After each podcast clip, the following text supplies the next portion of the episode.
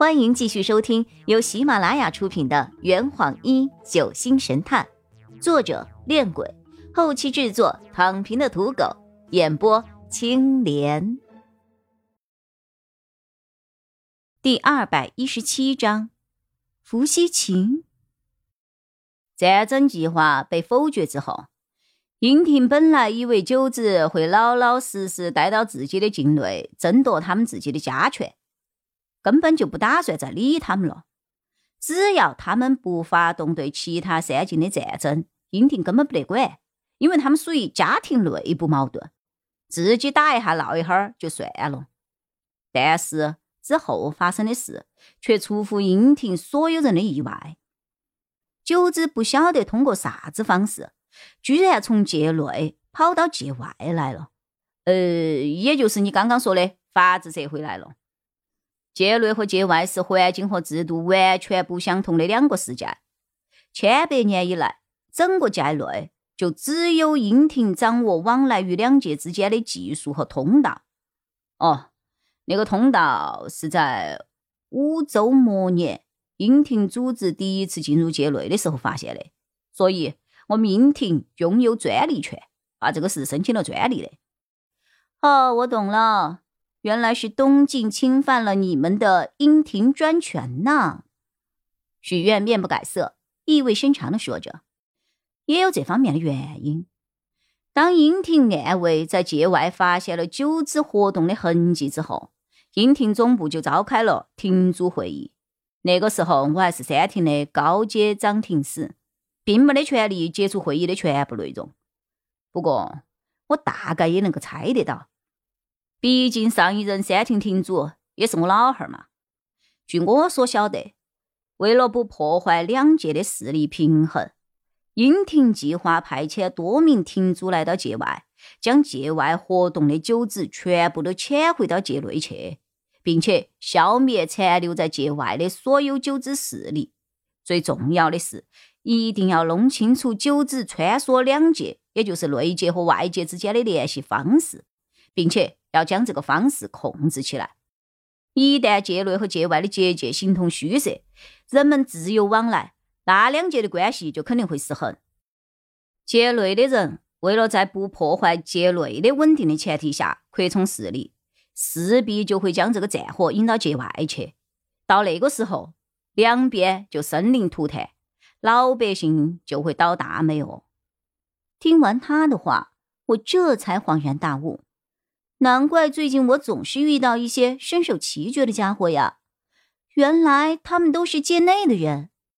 你晓得这段时间他们为啥子都围绕在你的身边没？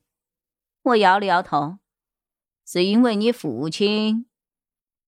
机缘巧合，你现在成为了六年前穷山计划的最大目标。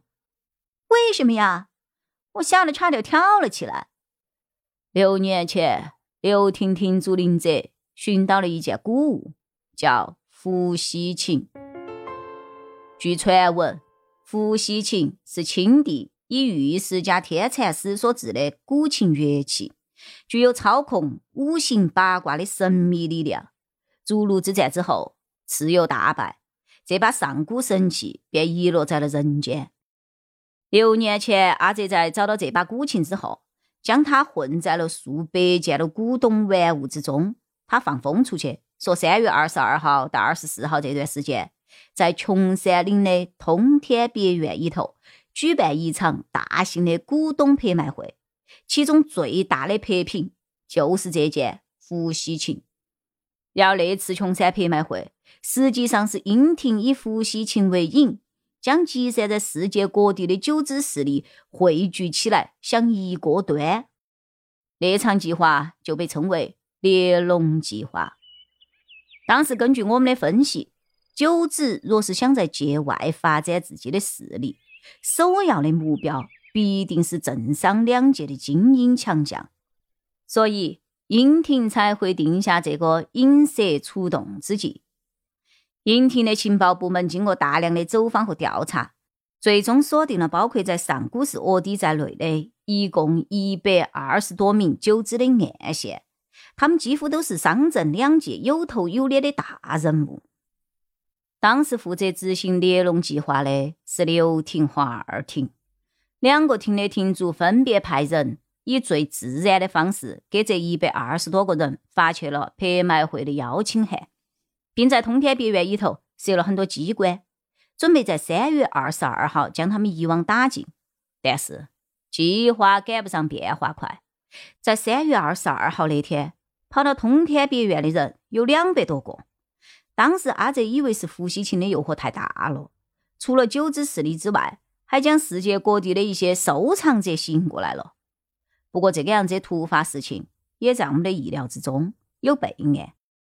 阿泽故意将拍卖时间定为三天，就是怕有这个样子突发情况。于是他就启动了第二套行动计划。实际上，胡锡琴其实并没有运到通天别院里头。而是被阿泽悄悄藏了起来，而那个藏宝的地点，除了他自己之外，只有他的妻子，也就是你的母亲雨蝶晓得。阿泽将藏宝的地方一分为三，设置了三条线索，并且将他们分别交给了三个最信任的人。之后，他又设计了三条谜语，将那三个人的名字藏到这个谜语的答案当中。他对拍卖会上的人就说：“这三条线索就在到场的各位来宾之中。若有哪个在三天之内能够破解谜语，找到这三位来宾，并将他们手中的线索找出来，然后找到藏宝的地点，他便将胡锡琴拱手相赠。”这个举动成功的引起了所有人的注意哦。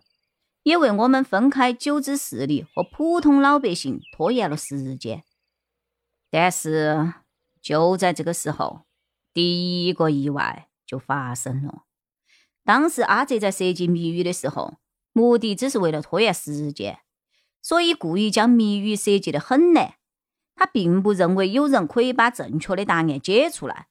但是人外有人，天外有天，在到场的来宾当中。还真的就有一个人将这三条谜语全部解开了，所以他将那三个持有线索的人的名字全部都找了出来。